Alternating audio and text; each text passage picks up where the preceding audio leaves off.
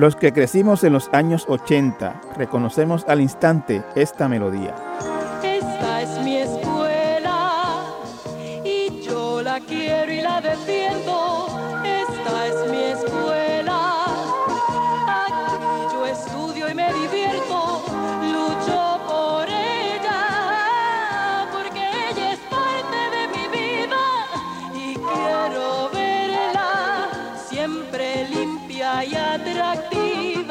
Se trataba de una campaña del gobierno para fomentar el afecto y el orgullo de los estudiantes por las condiciones físicas de las escuelas, en tiempos en que la educación pública no había entrado en la crisis que lleva ya décadas atravesando.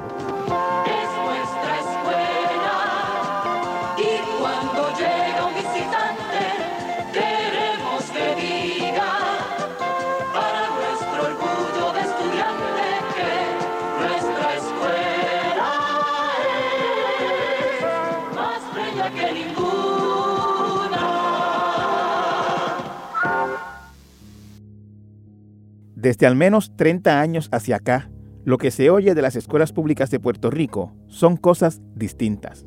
La matrícula estudiantil en el Departamento de Educación, desde el año 1980, En, en efecto, ¿verdad? lo que han reducido estado reseñando es 41%. correcto. Ha habido un requerimiento por parte de las autoridades federales, requerimientos de la misma forma de información. pasó y seguirá pasando hasta que se puedan eliminar los procesos de intervención de- en el gobierno de las influencias políticas de los gobernantes. Amigos, están viendo la llegada de la ex secretaria Julia Keller al Tribunal Federal en Atorrey. Y los padres y estudiantes de la escuela Antonio Pagán de Lajas protestaron el cierre de su plantel de una manera muy particular. Será muy difícil comenzar las clases presenciales todas en agosto ante la limitación de Hay cientos alguien de que es el escuelas principal con el responsable. problema de el Departamento de. Educación asume responsabilidad de que tengamos las peores notas en la historia. ¿Qué pasó entre un punto y otro? ¿Cómo llegó el sistema de educación pública al profundo estado de crisis en el que está hoy? Nuestra invitada tiene algunas respuestas.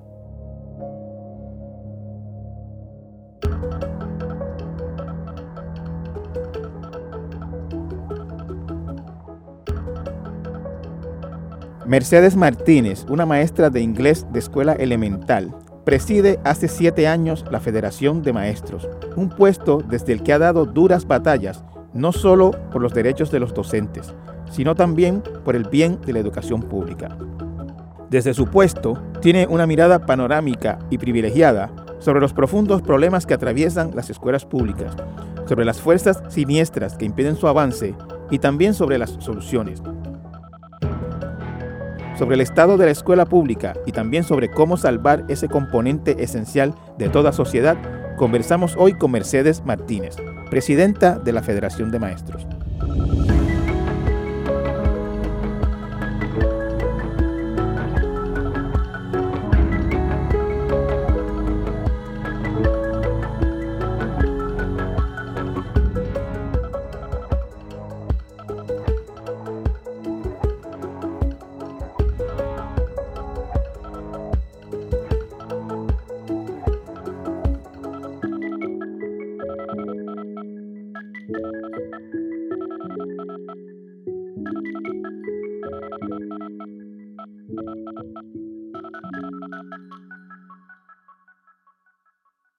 Con nosotros hoy Mercedes Martínez, que es la presidenta de la Federación de Maestros.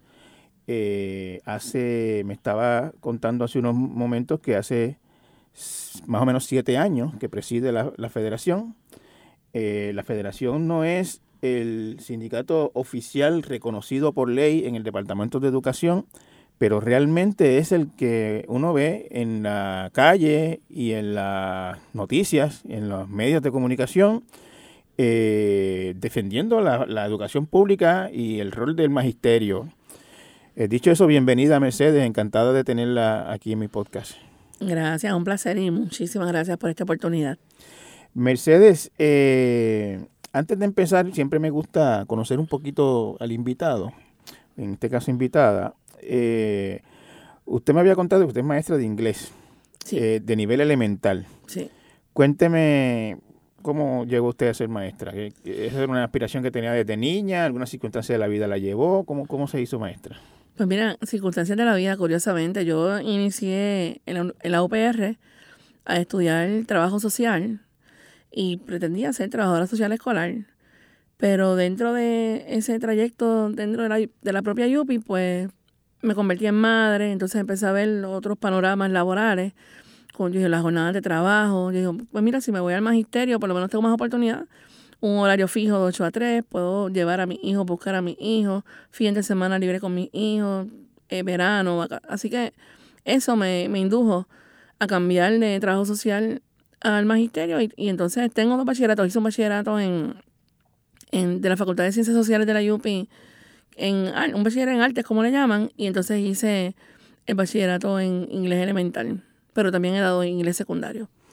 ¿Y es maestra mm, eh, hace cuánto tiempo? Y André, empecé en el departamento cerca del en el 2006, estamos en el 22, hace unos cuantos añitos, Como 16 años. como 16 años, sí. Eh, Mercedes, eh, todo el mundo sabe que, que- ser maestro de escuela pública es, bien difícil por, por muchísimas razones que van desde la paga deficiente, las condiciones de trabajo complicadas, el, la, grupo social al que atienden, que son los niños más pobres de Puerto Rico. Eh, en Puerto Rico todo el que tiene un- una mínima posibilidad pone el niño en una escuela privada y por lo tanto quedan en las escuelas públicas lo- los, más pobres de los pobres.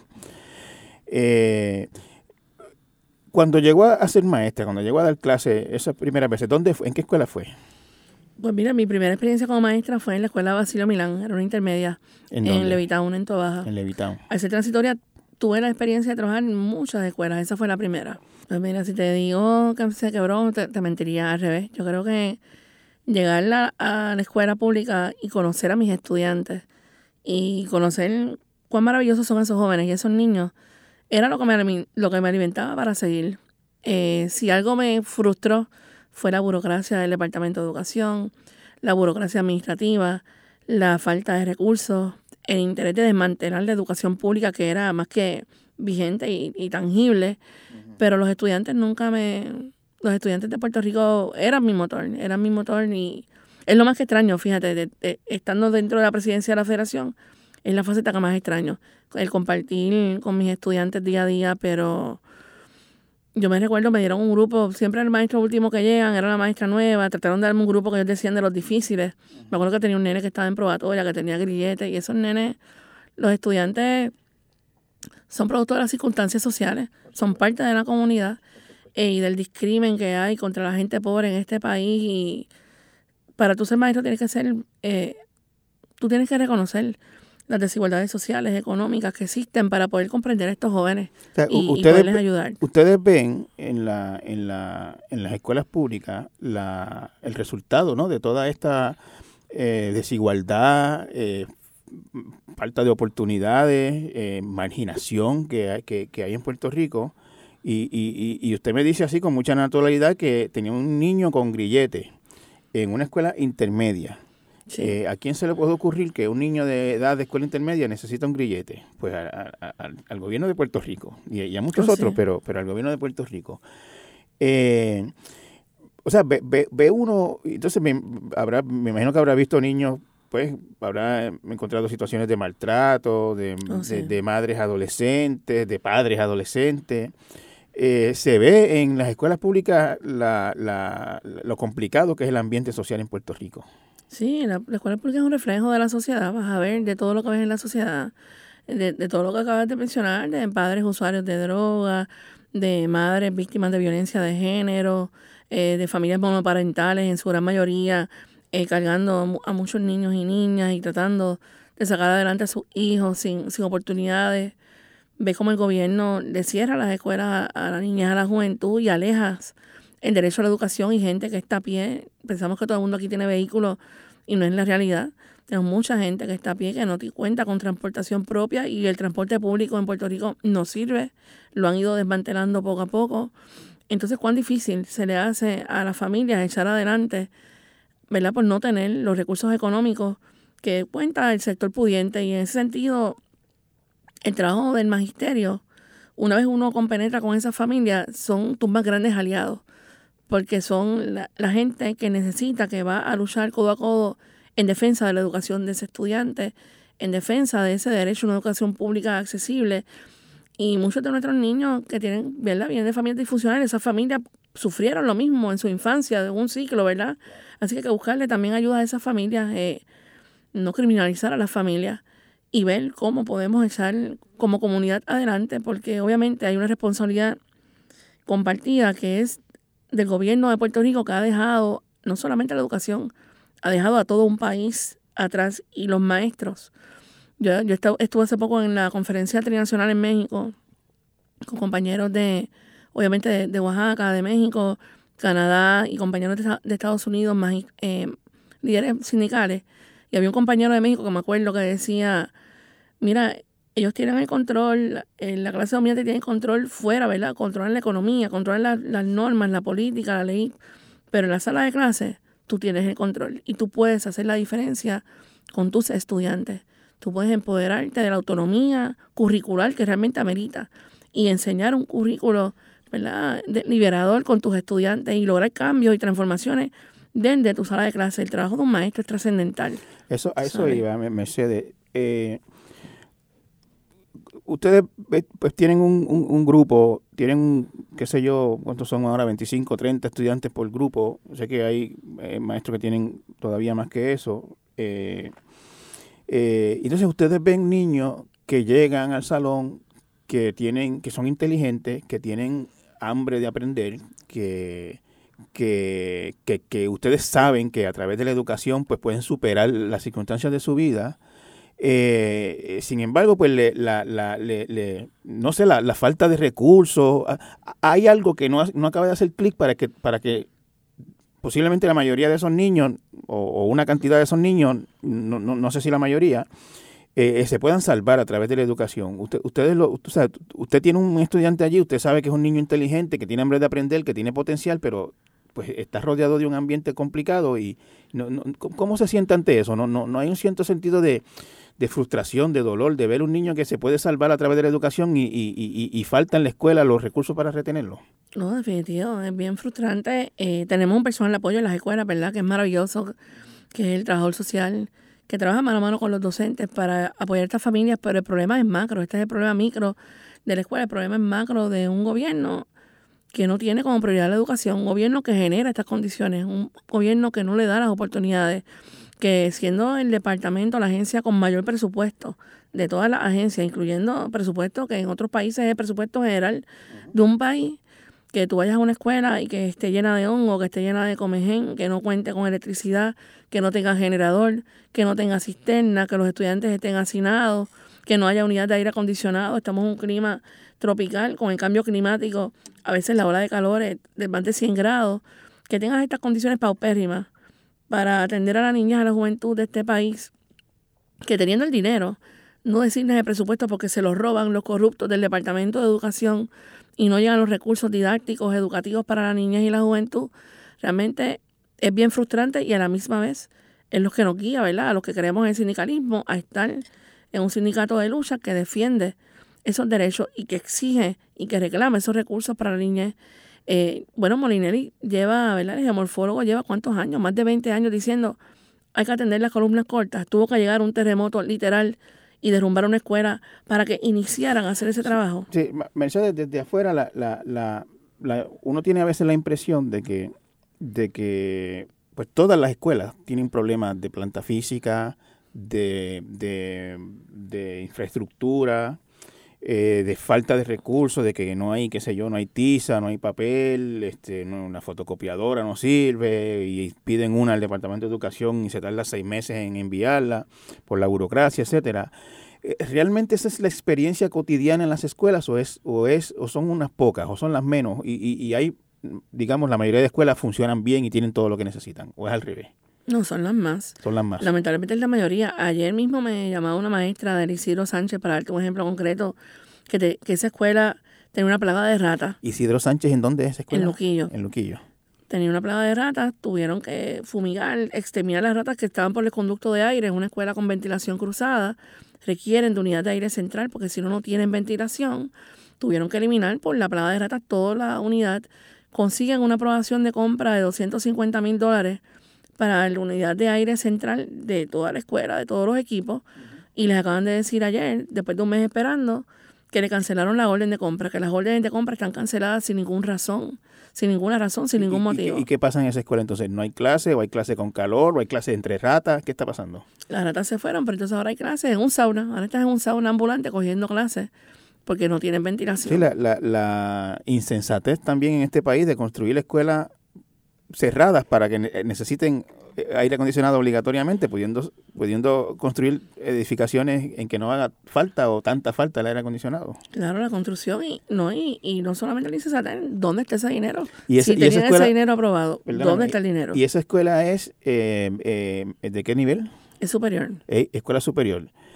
En, un- o sea, en escuela superior uno se, puede- se le puede ocurrir que es la edad más complicada para retener un niño en la escuela. Eh, porque ya es casi un adulto y, y a veces si se van, no es que los padres quieren o no quieren, a veces ni siquiera pueden controlarlo de vaya a la escuela si, si ellos quieren que vaya a la escuela. Un niño en esas condiciones llega a la escuela todos los días, estar allí 6, 7 horas asándose de calor, con el maestro asándose de calor. Eh, se le quitan las ganas de estudiar a mucha gente. O sea, Claro. Hace falta una voluntad bien grande para, para seguir estudiando. Sí, se le quita la gana de, de estudiar a cualquiera y de trabajar también. Claro.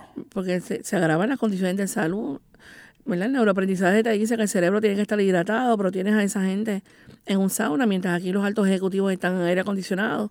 Tienes a los estudiantes de Luquillo en la escuela superior asándose en la, en la sala de clase con un dinero que estaba presupuestado para eso que le cancelan de Sí, momento. u- u- usted me lo no- cuenta no así, como, pe- pe- o sea, eh, había una plaga de rata y le eliminaron. Yo estoy presumiendo aquí que tampoco fue que llamaron y, al o- eliminaron y- por una protesta, los estudiantes paralizaron el plantel.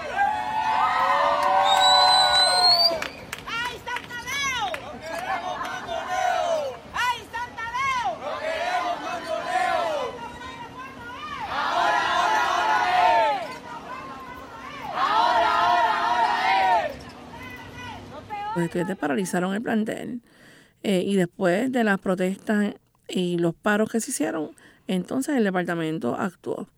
Pero entonces mandó, un, actúan, fu- mandó un fumigador allí que acabó fumigaron, ti- quitaron los conductos, no tienen el aire porque oh, todo eso estaba contaminado. Pero entonces ahora que tienen la ¿Y- y compra cuánto- para el nuevo y- sabe cuánto tiempo estuvieron los estudiantes eh, estudiando entre ratas? Y, y los maestros dando clases Wow. entre ratas. par, par de meses. O sea, eh, eh, par de meses. yo- uno- uno tiene que detenerse un momento y pensar en estas cosas. En un país que tiene un presupuesto, entiendo que ahora mismo está como en 2.400 millones de, de, de- para, para la educación pública. Hay Sin estudiantes... consolidar, 5 millones consolidados ahora mismo. Exacto, 5 mil millones consolidados. Sí. Eh, entre y, y- y- y- en e- con ese presupuesto tan grande, que no es un presupuesto pequeño, que es el más grande de Puerto Rico, como bien dice la presidenta, hay estudiantes estudiando entre ratas. Con, con, con- las ratas no es que son feas y dan asco y qué sé yo, es que traen enfermedades gravísimas, como por ejemplo la leptospirosis que mata gente. Y estuvieron meses así hasta que, si no fuera por protesta, nadie los escuchaba. Lamentablemente. La gente, obviamente, previo a la protesta, la comunidad lleva, ¿verdad? Todas las comunidades antes de protestar llevan las denuncias a, la región educativa, la llevan al departamento de educación. Y el, dire- y director escucha, escribe. El director, y- el consejo, las madres, los padres. Cuando obviamente no los escuchan, no les queda otra alternativa para ser escuchados que paralizar. Es muy triste que la gente tenga que paralizar las escuelas para poder ser escuchadas en este país. y entonces envían la orden del nuevo aire acondicionado central, que es, que es obligatorio, que no es. Porque hay gente que uno comenta estas cosas en redes y, y dice, Ay, yo no tengo aire en casa. Este, y, y entonces eh, es increíble a veces lo que- las cosas que uno oye por las redes. En su casa tienen ventanas, supongo, y En tu ventilación. casa tiene ventanas y, y- y- Ventilación. y- y además que Se pueden vestir como ellos quieran, con ropa, ¿verdad? Exacto. Cómoda. No, pueden es- bañarse si es, les da es calor. absurdo, no hay ni siquiera que contestarlo, es, es realmente absurdo. Ah, ahora quieren estar en aire acondicionado también como si fuera un lujo. Eh, hicieron la orden del aire acondicionado, eh, un mes después se la cancelaron. Se la Eh, no, quiere, Sin razón. no quiere decir tampoco que, que si no la cancelaran ya tendrían el aire. Ah. Estamos pensando en que habría que esperar meses y quizás más por, porque se instale ese aire acondicionado, porque así es que funcionan las cosas en el gobierno. Claro, lamentablemente. O sea, le- le- lo, lo que pasa en el, departamento, en el Departamento de Educación bastante a menudo, y lo vemos en la prensa frecuentemente. Una subasta como esa se la dan a un amigo, que no era el que había presentado probablemente la mejor oferta. Y el que perdió la subasta la impugna en el tribunal. Y le falla el tribunal en contra uno y van al tribunal de apelaciones y van al otro tribunal y así pasan a veces años sin que el servicio se dé. Eso es lo que, eso es lo que puede estar pasando allí. Sí, definitivo, ha pasado en múltiples ocasiones, como tú bien mencionas. Recuerdo, el- esto mismo ocurrió para la pandemia con las computadoras, la impugnación que hizo y se tardó más, entonces lo- el desembolso, pues si hubiera transparencia en estos procesos, ¿verdad? esto ocurriera menos de lo que debiese, si hubiese un ente fiscalizador de estos procesos de otorgación de contratos, esto mejoraría y obviamente eso nos lleva a despolitizar, ¿verdad? Para que todo esto mejore hay que despolitizar la agencia. Vam- Vamos a, en, breve a hablar de, de- de la visión de la federación para solucionar estos problemas. Eh, eh, Mercedes, hay en Puerto Rico hace muchos años un problema de desempeño de estudiantes en, en las escuelas públicas. Este, tienen desempeños deficientes en materias como ma- matemática, inglés, español, básicamente en, casi todas. Eh, muchas veces cuando uno comenta esto, eh, la, la gente culpa a los maestros y a las maestras. Eh, ¿qué, qué, qué se puede responder a eso, Mercedes? Pues mira, va- varias cosas. Primero, hay que reconocer que obviamente hay un rezago por múltiples fenómenos que han ocurrido naturales, que han exacerbado el desastre político, que han impedido el acceso a la educación de la niñez. Pero de entrada, lo primero que te tendría que decir es cómo se mide el aprovechamiento. Porque el Departamento de Educación de Puerto Rico mide el aprovechamiento académico de los estudiantes con una prueba estandarizada.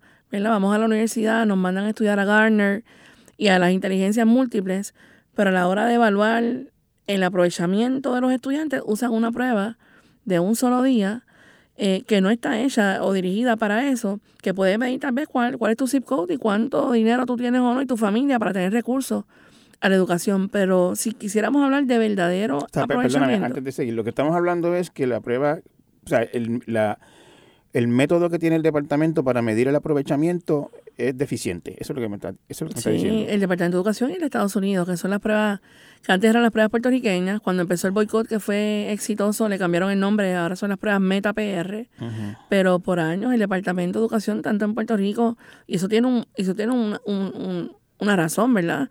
Que una compañía que es Pearson, que gana millones de dólares eh, haciendo estas pruebas.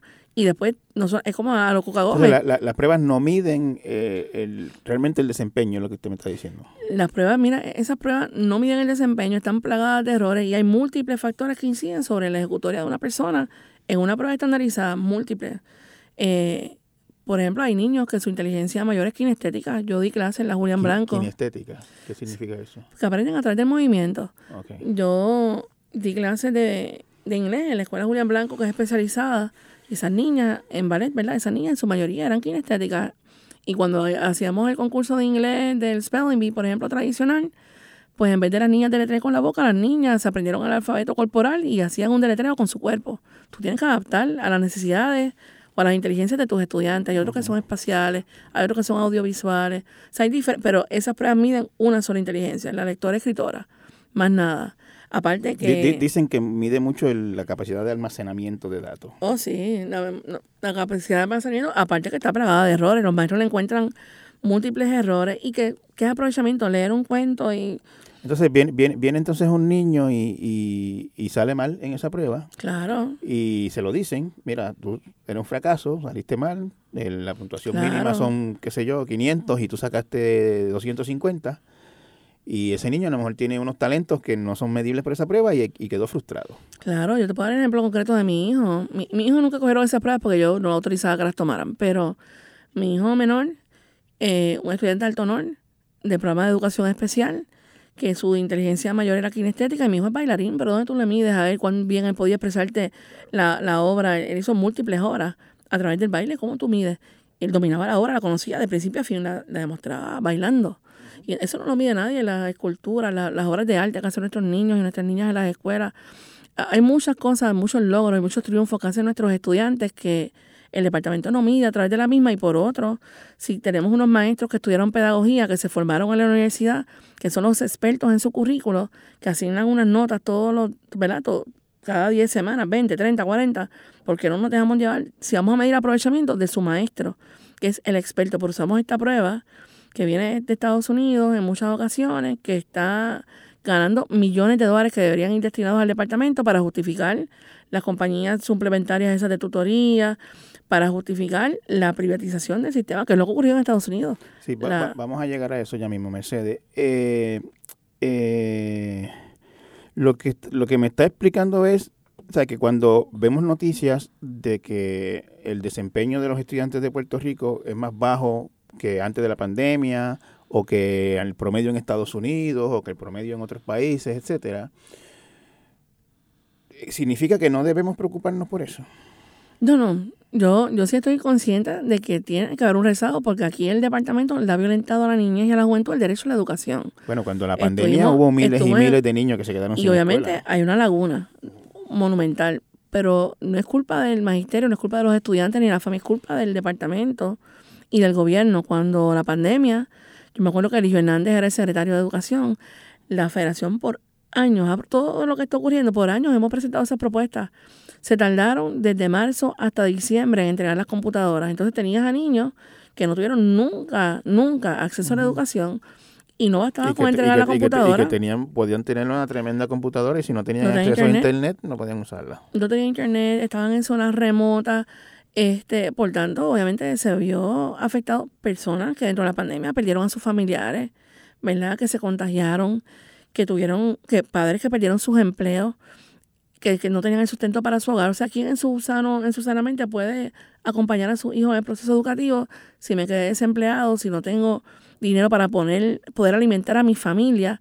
Mi preocupación es llevarle comida a mis hijos para que puedan alimentarse. O sea, fueron múltiples factores, ocurren desastres naturales, se cierran las escuelas por mucho tiempo. Yo me acuerdo por en el huracán María, que fue de categoría 5, fueron las comunidades escolares las que repararon sus escuelas, las que abrieron caminos, las que cortaron árboles, porque esperando por el gobierno nada ocurriese. Y a pesar de que muchas escuelas estaban listas, por lo menos para recibir a la niñez, que necesitaba más allá de la cuestión académica, eh, la ayuda socioemocional, y tenemos los expertos allí, necesitaban abrazar a sus maestras, a la trabajadora social, a sus amigos, tener algún tipo de normalidad en su vida. Julia Keller decidió que no iba a abrir las escuelas.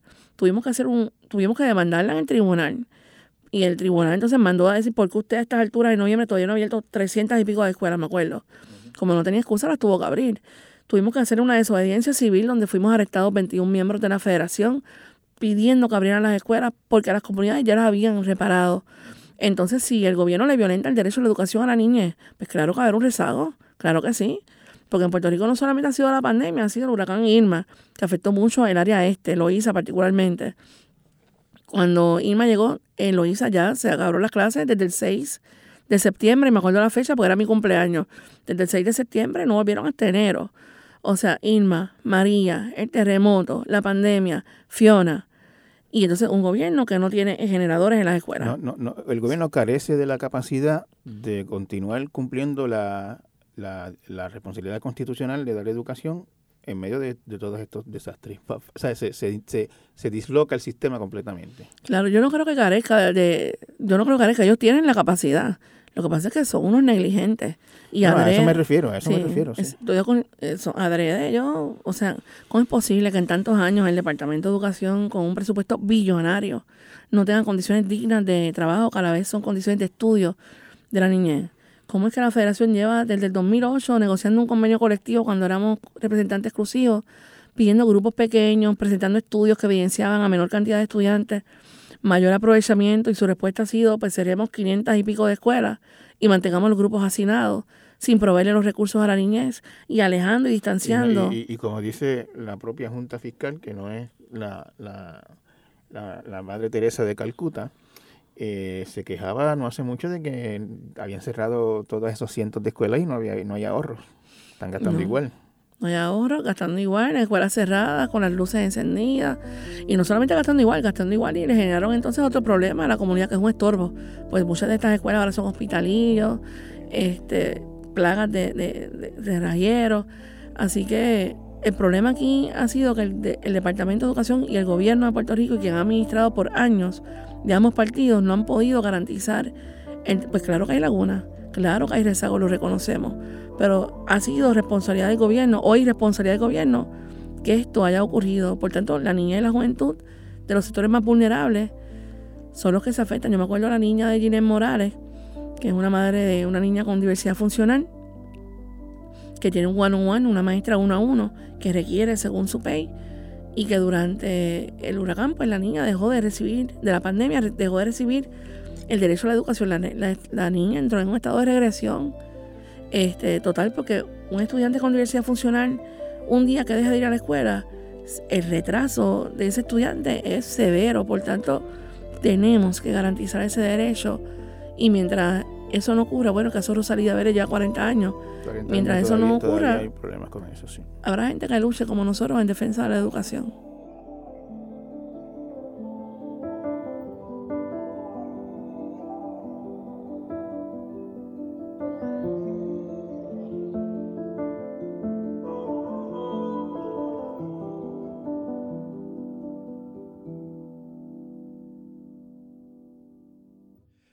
El nuevo día, la familia Clemente y los piratas de Pittsburgh se unen para compartir contigo una selección inédita de las imágenes del glorioso Hit 3000 en una exposición en el Paseo La Princesa del Viejo San Juan. La exhibición ya está abierta al público y estará disponible por tiempo limitado. No te la pierdas. Mercedes, no, no, no se da entre maestros y maestras el fenómeno de lo que llaman burnout. No, no, no, no, no hay maestros que sencillamente no pudieron con las dificultades del sistema y están en automático en un salón y si pasa o no pasa, si aprende o no aprende, me da igual.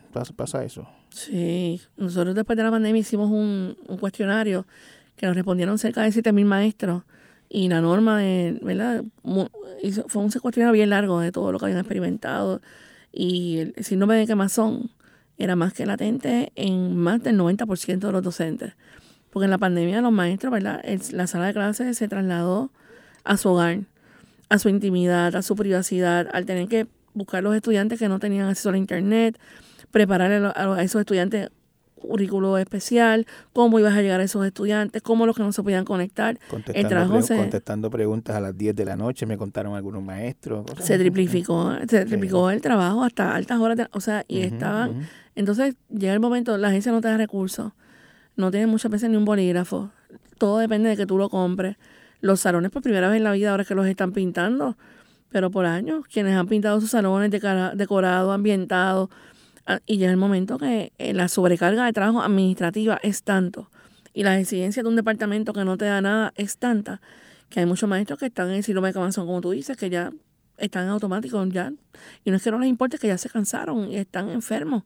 Tienen la- Otros no- no todo el mundo tiene la estamina de, de- de aguantar todo eso tantos años y seguir este yo yo realmente me quito el sombrero y, y yo sé que son muchos y muchos y muchos la mayoría pensaría yo que, que, que no pierden esa ilusión y están ahí metiendo mano por sus estudiantes comprometidos sin sin sin dejarse este abrumar por el por el sistema Sí, yo creo que, yo creo que por sus estudiantes siguen, pero como tú bien dices, están abrumados. Y lo veo todos los días. Los mensajes que recibo están abrumados, están cansados. Muchos compañeros ahora mismo se sienten víctimas de acoso laboral. Hay muchos administradores que no entienden que si tienes a tu facultad contenta, la gente va a trabajar feliz. Pero tienes directores que son unos acosadores, lamentablemente, y no hay acción sobre ellos. Y el departamento abona con las exigencias exageradas que le hacen a los, a los docentes que, que se resumen en una sobrecarga de trabajo administrativo que impide que te dediques a lo tuyo, que es la docencia.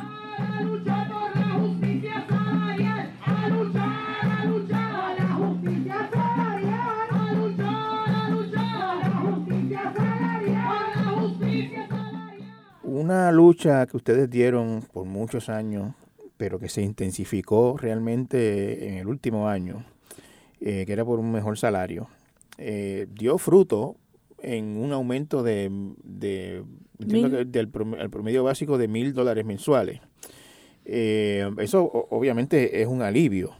Eh, está todo corriendo bien con eso, están recibiendo su aumento. eh, no, no, no, no ha habido, como decía el- aquel personaje de televisión, no hubo truco con eso hasta Pues- ahora. Pues mira, como tú bien dices, el magisterio dio una lucha titánica es una lucha que llevamos dando en el caso de la federación por muchísimos años, pero como bien dice, se intensificó junto a la lucha de retiro, que era una lucha, decíamos, salario justo y retiro digno, era la, la consigna. Eh, se logró ese aumento de salario en medio de una crisis fiscal, en medio de una junta que dice que no hay dinero para los to- trabajadores. to- to- todo el mundo, eh, incluyendo eh, colegas míos en los medios noticiosos, se pasaban todos los días explicando por qué no se podía hacer aumento, ese aumento. Y se dio y todo sigue y se funcionando. dio y se dio y lo, te- y lo tenemos y no solamente ese aumento sino que logramos la legislación de la reactivación de la carrera magisterial tenemos compañeros que culminaron sus estudios de maestría doctorado y que por la ley 66 estaba congelado desde el 2014 en verano se entregaron los primeros cheques a los compañeros del 2013 perdón eran como 66 compañeros recibieron cheques de 30 mil dólares de 40 mil dólares ¿Así? eh, porque se lo pagó retroactivo con la reactivación. Claro. Ahora en diciembre se espera que se pague al grupo más grande, que es de 6 mil más o menos, que terminaron su maestría o doctorado, que son cheques grandes porque es retroactivo de todo lo que Por le dejaron de vengar. Y en abril se reactiva la carrera magisterial que permite que si entras en la misma, ¿verdad? Puedes terminar con un aumento de un 81% aparte de tu salario, o sea, que es un aumento sustancial. Y eso y la- explica un, un poquito lo que es carrera magisterial. Eso quiere decir, explícalo. Pues la carrera magisterial eh, es una ley, ¿verdad? La ley 58 de 99, si no me equivoco el número, que señala que para que el maestro esté me- mejor preparado, pues va a la universidad y continúa estudiando. Tiene que coger horas de educación continua, de 100 a 140 horas por año. Tiene que tener evaluaciones excelentes de sus directores o eh, administradores. Tiene que hacer un plan de mejoramiento profesional de cómo va a impactar a sus estudiantes a través de lo que está estudiando. Y tiene que estudiar en la universidad y terminar su, su maestría. Hay compañeros que siguen a su doctorado. Por Y- cada y eso- nivel. es- ajá. Sí, Sí, es por niveles, son cuatro niveles. El nivel 1, por ejemplo, es por activarte. Te activaste, vas a estudiar tu maestría, pues te dan un aumento de un 7%. El segundo nivel, por ejemplo, ya tengo 18 créditos de maestría completados, pues entonces ahí llegas al nivel 2 y te dan un 9%. Ya en el nivel 3 terminaste la maestría, pues ahí te dan un 25% adicional de aumento. Nivel 4, terminaste tu doctorado, pues te dan entonces aparte un 20 y pico por ciento adicional de aumento. Y, y- Cuando- y hubo, y hubo mucha gente durante desde el 99 hasta ahora que, que, que hizo eso, que se incluso se endeudó haciendo Oh, eso, sí. eso, esos estudios y, y nunca y no le pagaron hasta ahora. Oh, sí, desde el año, en el 2099 pagan, pero desde el 2013 hasta acá fue que lo congelaron. So, hay cerca de 7.000 compañeros que son los que identificaron que se les debe, que costearon sus estudios, que no habían recibido la paga por preparación académica y que ahora con esa activación de carrera magisterial van a lograr un aumento sustancial y un reconocimiento sustancial a su salario retroactivo y a continuar de forma Y, y- prospectiva y eso, cobrándolo. y eso fue de lo que se logró en el último año. Esto, esta es una ley de- que se aprobó en marzo de este año. Y están, donde- y están pagando, me dice. Ya pagaron el primer grupo ahora en, en julio y ahora en diciembre se espera que paguen el segundo grupo. En abril reactivan. O sea que el dinero lo hay. Claro, el dinero siempre, lo ha habido. claro. Siempre lo ha habido. Y los maestros son el mejor ejemplo de que quien quiera conquistar derechos tiene que luchar. Claro. La lucha es la única razón por la cual se logró, porque recordemos, Pierluisi decía, te vamos a dar 200 dólares ahora en verano, 200 en enero del año La que Junta viene. 400, creo que fueron. Y, en y los maestros se mantuvieron, fue, fueron unos meses bien intensos de lucha eh, co- constante de miles de maestras, particularmente Y- y- y en- fue en las muy, y calles. fue muy bueno en ese momento que se vio algo que no que no se ve no se ve a menudo aunque debería verse más a menudo Eh, se veía el apoyo del público de los que gente que no eran maestros eh, apoyando su, su lucha y, y- y- y salieron entonces los, los, los cartelones. Yo estoy con los maestros yo yo fui soy productor de educación pública etcétera. Fue en ese tiempo que ocurrió eso también. Sí, fue algo bello, fue algo maravilloso, la solidaridad del pueblo de Puerto Rico en apoyo y respaldo y reconocimiento al trabajo del magisterio.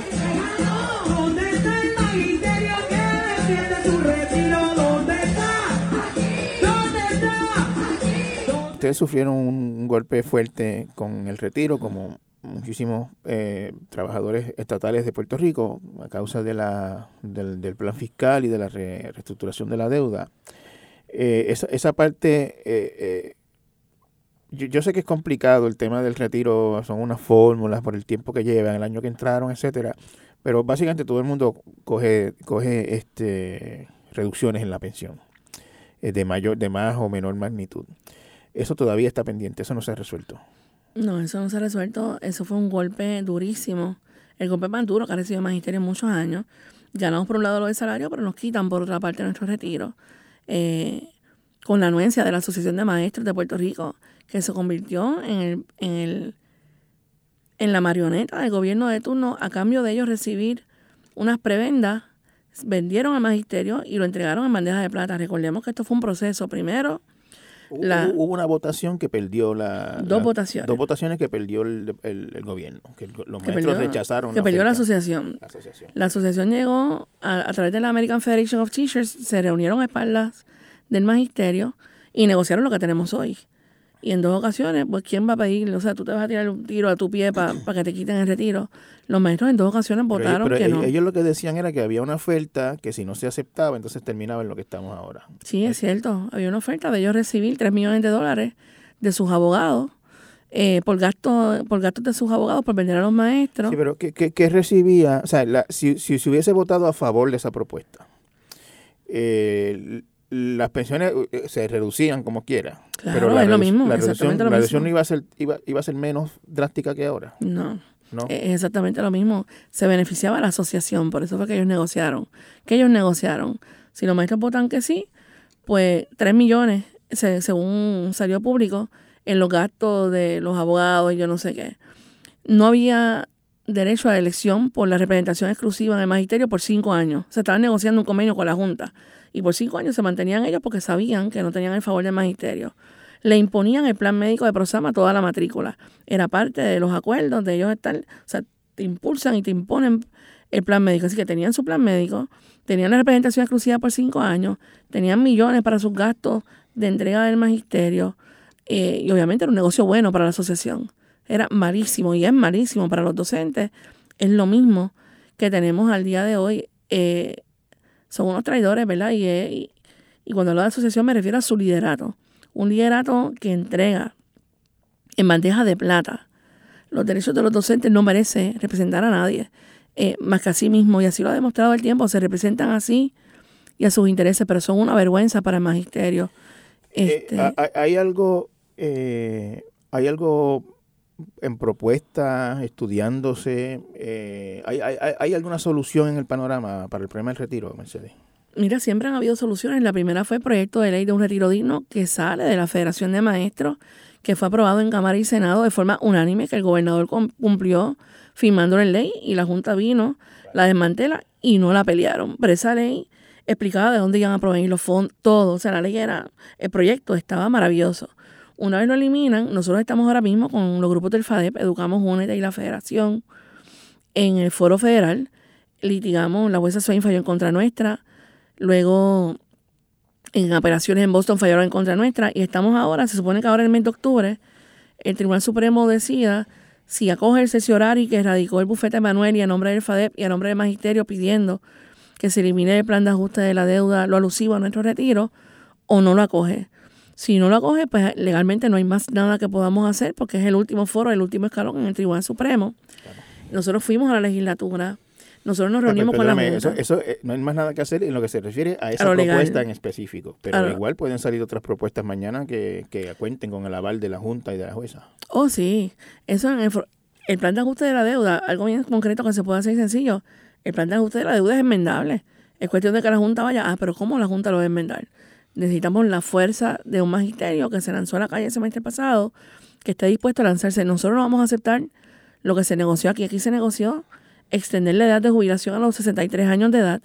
Por tanto, nos vamos ahora ocho años más tarde para ser más pobres. No tenemos un sistema de retiro por beneficio definido, que era el 75% de nuestro salario. Ahora el maestro que, que está activo lo que tiene es el 1.8% de su salario por los años de servicio al momento de aprobarse el plan, que es una miseria.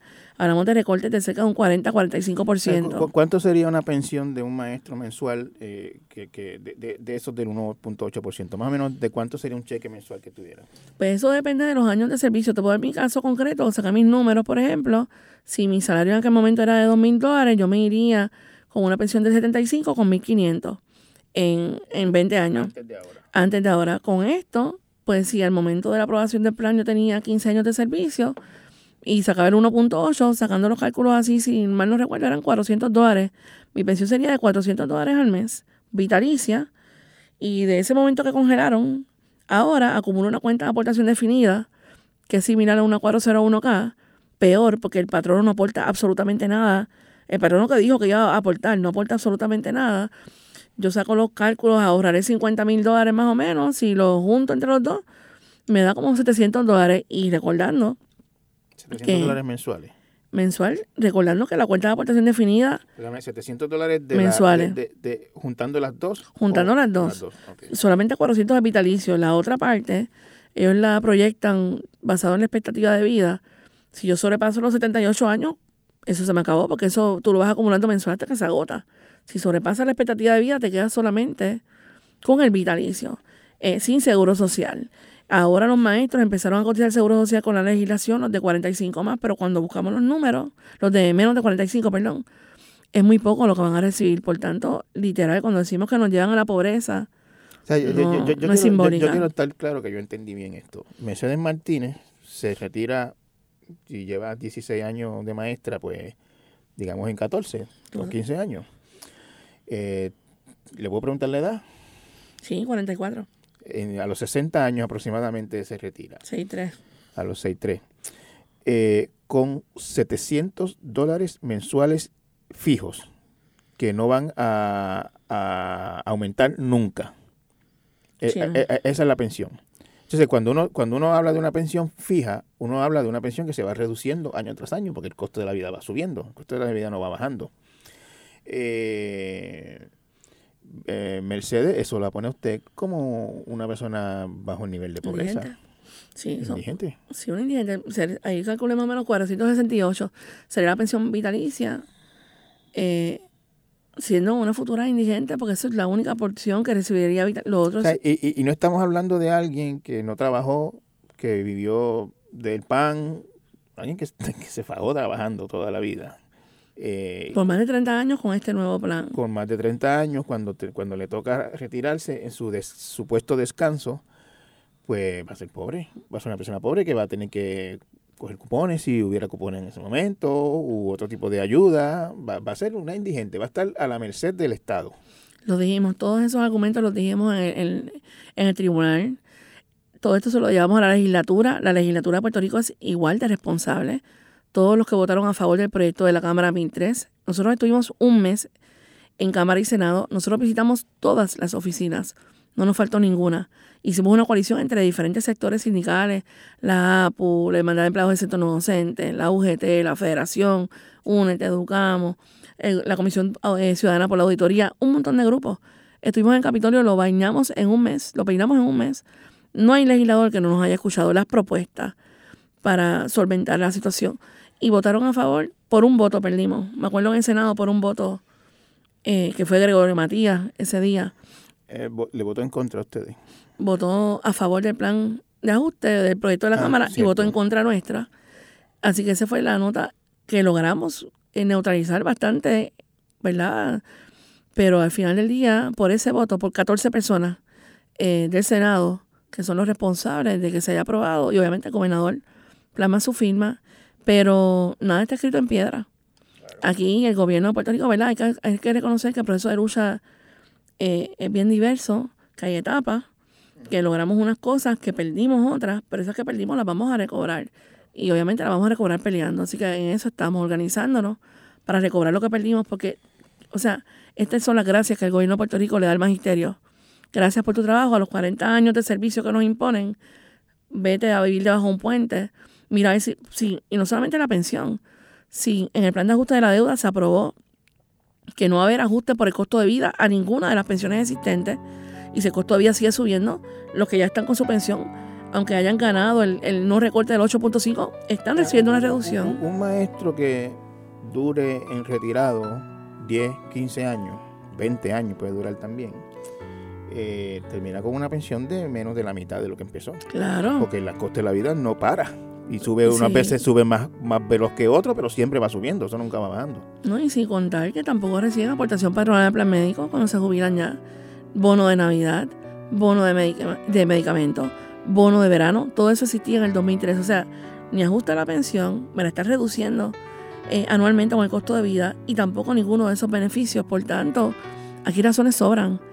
estamos hablando de, de más de 100.000 jubilados existentes en este país. O sea, realmente tenemos un gobierno que desprecia al pueblo trabajador, al pueblo que le dio toda su vida al servicio público, no solamente al magisterio. Y por tanto nos corresponde a nosotros luchar por lograr las condiciones de vida digna que merecemos. Aquí nosotros no cogimos prestado, no somos responsables de esta deuda, no somos corruptos ninguno. Nos levantamos todos los días a trabajar. ¿Por qué tenemos que nosotros ser los llamados a pagar una deuda que se niegan a auditar para pagarle a unos bonistas buitres? Obviamente un gobierno que falla a favor de esto no es un gobierno que está a favor del pueblo. Y en otros temas, en otros momentos será, el pueblo también tiene que hablar de cómo se va a votar en las próximas elecciones, en las próximas elecciones, hasta que logremos un gobierno, una gobernanza saludable a favor del pueblo de Puerto Rico, que no es la que hemos tenido por tantos años.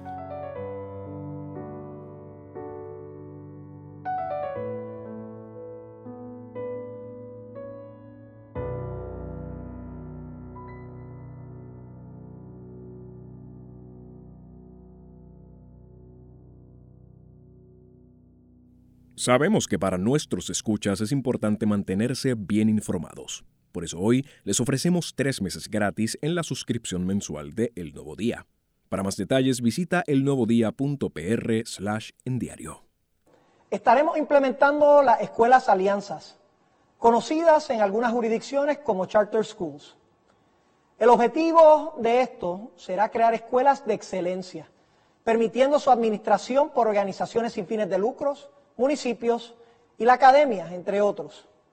Estudios recientes han demostrado que por cada 20 dólares que invierte el gobierno en educación, las organizaciones sin fines de lucro pueden hacer un trabajo mejor con un solo dólar. Mercedes, usted mencionó aquí en esta entrevista un par de veces eh, que el gobierno quiere desmantelar la educación pública. ¿Cómo se puede desmantelar la educación pública siendo una, un derecho constitucional? ¿Qué, es lo que, qué, a, qué usted se refiere con desmantelar la educación pública? Pues mira, tal como desmantelaron, el ejemplo concreto que te puedo dar es la Autoridad de Energía Eléctrica. ¿Cómo tú desmantelas cualquier servicio público? Pues tú le privas de los recursos humanos, le privas de los recursos económicos, le privas de las condiciones dignas de trabajo y de estudio en este caso, y creas la tormenta perfecta para que la gente pida gritos la privatización. Ahí los maestros, no los niños salen mal en las pruebas, los maestros no enseñan, las escuelas están cayendo en canto. Pues mira, la escuela pública no sirve, hay que privatizarla. Y esto es un plan que no han tratado, ¿verdad? Concreto, no está en la mente de, implementar. Desde el año 93, que me acuerdo que hubo una huelga de un día contra la administración de Rosselló, eh, por lo de las escuelas de la comunidad. Después de Eduardo Batia, recordemos el proyecto que trató de imponer cuando estaba en el Senado, hasta que finalmente aprueban la ley 85, la mal llamada... La de las charters. Sí, la, mal llamada reforma educativa, que es una deforma educativa realmente, que permite privatizar el 10% de las escuelas, que abre paso para los bares educativos, eh, para colegios privados. Entonces vas desangrando el presupuesto de lo público para pasarlo a lo privado. ¿Y, y qué haces? Ah, pues abres una escuela charter, que fue la primera que abrió, que, by the way, no tenía ni siquiera cómo medir aprovechamiento académico porque era para, era para niños de kinder y primero, que ni siquiera cogen las pruebas estandarizadas. Y en esta charter tú tienes 17 estudiantes por grupo, dos maestros por grupo, o sea que tienen un promedio de un maestro por nueve estudiantes. Es, lo que debería ser la escuela pública. Aire acondicionado, curso, eh, equipo tecnológico, recursos. Mira, pero qué bien está esta escuela y lo vas multiplicando. Y lo que pedimos para la escuela pública, lo que merecen los niños de la clase obrera, lo que merecen nuestros hijos y nuestros estudiantes en todas las escuelas, se lo das a la charter para venderlo. Mira, esta escuela charter qué linda es. Vienen los municipios también ahora a querer montarse en el tren de la, de la privatización. Y cuando vienes a ver, pues desprestigia la educación pública. Por eso yo me acuerdo que la, la campaña de Batia era acentúa la pública. Y fue una campaña de desprestigio total contra el magisterio. Y buscan hacer esta campaña triviales, propagandísticas, para desacreditar la educación pública. Por eso también hay que resaltar los logros de la educación pública y las grandezas que ocurren, a pesar de todas estas circunstancias, las grandezas que ocurren todos los días en la educación pública para combatir esas mentiras y luchar por lo que merecen todos los estudiantes, no unos cuantos, todos los estudiantes de, este archipiélago. Es complicado el panorama, eh, Mercedes, porque como, como, bueno, esto es algo que, o el deterioro de la, de la educación pública lleva años eh, y es, y es enorme y, y, usted lo ha resumido muy bien aquí. ¿cuál, cuál es la solución? ¿Qué, qué ustedes ven que, que vamos a vamos a poner que alguien se vuelve loco y nombra a Mercedes Martínez secretaria de Educación mañana? ¿Qué ocurre? ¿Qué, qué, qué- usted hace primero? Mira, pri- primero que nada hay que despolitizar la agencia, eso es lo primero. Mientras la, agencia continúe politizada y que los nombramientos en vez de ser por mérito sean por panismo o por amiguismo, esto no va a mejorar. Tenemos más de 200 puestos de confianza ahora mismo que son totalmente innecesarios. Aquí tenemos gente de todos los partidos. Cada uno con su mega salario. Oh, sí, con su mega salario, con su agenda, eh, con sus alianzas ¿verdad? corruptas que después salen a relucir, precisamente robándole el dinero de los niños que no llega por, por esto mismo que hablamos. Veamos a Julia Keller. La trajeron de, de Estados Unidos porque venía a resolver todos los problemas de los puertorriqueños aquí y resultó ser la madre de las corruptas. La exsecretaria de Educación Julia Kelleher se libró hoy de una posible extensa condena de prisión por casos de corrupción al declararse culpable en dos cargos. Nosotros tenemos gente de todos los partidos y todos los coladores que son gente eh, decente, que son gente trabajadora, que si son nombrados por sus méritos pueden trabajar, pues hay que despolitizar la agencia, eso es lo primero. Pero yo no lo podría hacer como secretaria, lo tendría que hacer el gobierno de Puerto Rico enmendando la constitución que permite los puestos de confianza en todas las agencias. Eso yo, yo lo eliminaría. Lo segundo es trabajar sobre una verdadera ley de reforma educativa. Una ley que, esta ley de reforma educativa, o mal llamada reforma, fue creada nada más y nada menos que, o impulsada, recordemos, por Abel Nazario, por Ricardo Rosselló y por Julia Keller. Do- Dos presos y uno, y uno votado por el pueblo. Sí. Entonces, pues si tú tienes una mala llamada reforma educativa impulsada y propulsada por estos, por estos personajes, pues lo primero es que eso no, tú sabes que eso no sirve. Y eso hay que desmantelarlo completo. Y hay que trabajar por una vera- verdadera ley de reforma educativa que trabaje con la verdadera autonomía curricular, que trabaje con la autonomía docente, con la autonomía escolar, que, lo, que el currículo que se ofrezca tal vez en la escuela Inocencio Montero allá en la montaña de Utuado no sea lo mismo que se ofrezca en la escuela Miguel Such eh, vocacional acá en San Juan porque las necesidades de las comunidades se ponen como prioridad y de acuerdo a las necesidades de cada comunidad se establece el currículo que se le dé participación a las madres, a los padres, a los estudiantes. Hay que escuchar lo que quieren nuestros estudiantes. Nuestros estudiantes tienen mucho que decir. Hay que hacer alianzas, ¿verdad?, con los académicos y llevar los profesores de la Universidad de Puerto Rico, profesores de otras academias, para hacer un plan de país de una verdadera ley de reforma educativa que redunde en una educación liberadora. Obviamente, quienes nos gobiernan no nos quieren, nos quieren un currículo impuesto, por alguna razón será, ¿verdad? La sabemos. Pero eso, eh, de empezar, esas cositas las cambiaría, reabriría escuelas que han sido cerradas, las acondicionaría, reduciría la cantidad de estudiantes por grupo para que haya una verdadera enseñanza-aprendizaje eh, efectiva. Hay mucho trabajo por hacer. Las propuestas las he montado por tanto tiempo en el Claro. caso de la federación que es cuestión de voluntad. Es cuestión de voluntad. Eh, Mercedes, yo, yo pienso que, que un joven eh, contemplando qué estudiar eh, escucha esta entrevista y, y- y podría haber escuchado muchas razones para no querer ser maestro. Las escuelas deterioradas, el salario, la, la, el retiro, este, la politización, el burnout, las ratas en los salones. ¿Qué, qué, qué usted le diría a un estudiante de cuarto año que hoy mismo esté llen- llenando, haciendo, cogiendo el college board, llenando solicitudes, este, para que estudie para ser maestro? ¿Qué, qué usted le diría? Pues mira, yo me recuerdo siempre de la frase, ¿verdad?, que decía Juan Antonio Corger, de, de recordar a estos jóvenes eh, que la vida lucha toda y que tenemos un país maravilloso, con gente maravillosa que necesita de nosotros. Y que si nosotros queremos un cambio real en el sistema educativo, pues no va a venir nadie de afuera a hacerlo por nosotros, tenemos que atrevernos. Que tal como ocurren todas estas desgracias que hemos mencionado, ocurren cosas maravillosas. Y tú entras a esa sala de clase y tus estudiantes todos los días te dan, no una, te dan mil razones para sonreír y mil razones para seguir luchando. Los estudiantes necesitan que seamos las voces de los que no tienen voz, muy en particular la comunidad con diversidad funcional. El magisterio es una profesión hermosa, obviamente tenemos muchísimas situaciones laborales como las tienen múltiples sectores en múltiples agencias porque el problema es político, el desastre es político, el desastre es gubernamental, en la Junta, en la colonia. Eh, y mientras estemos eh, colonizados, los problemas van a continuar, pero es nuestra responsabilidad, si es nuestro llamado, ¿verdad? Es nuestra responsabilidad decidir qué queremos hacer en nuestras vidas.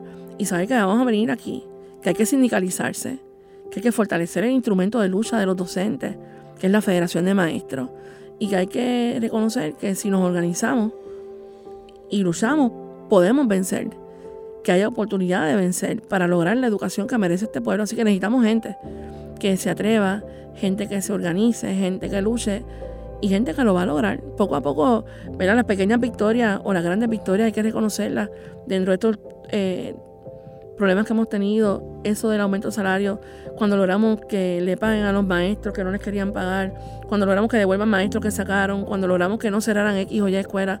Siempre hay pequeñas victorias que nos deben llevar a la victoria más grande, que es la verdadera reforma educativa de un país, que va ligado a la gobernanza de un país y a través de la educación y a los jóvenes podemos ayudarlos a llegar ahí. Muchas gracias, Mercedes.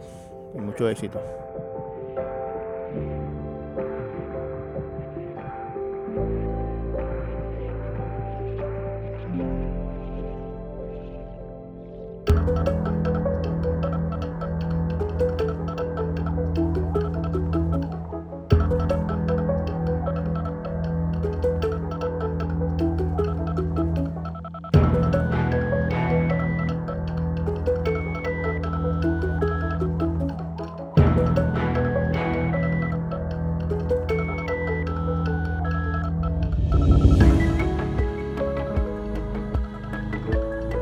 Torres Gotay Entrevista es una producción de Jeffar Media. Puedes conseguirlo en todas las plataformas de podcast. Agradecemos que lo escuchen y lo compartan. El diseño de sonido fue de Víctor Ramos Rosado. Producción por Laura Pérez Sánchez. Producción ejecutiva Celimar Colón. Denis Rivera Pichardo es el editor audiovisual. Rafael Lama Bonilla es el director general de Jeffar Media. Los esperamos la próxima semana con otra interesante conversación.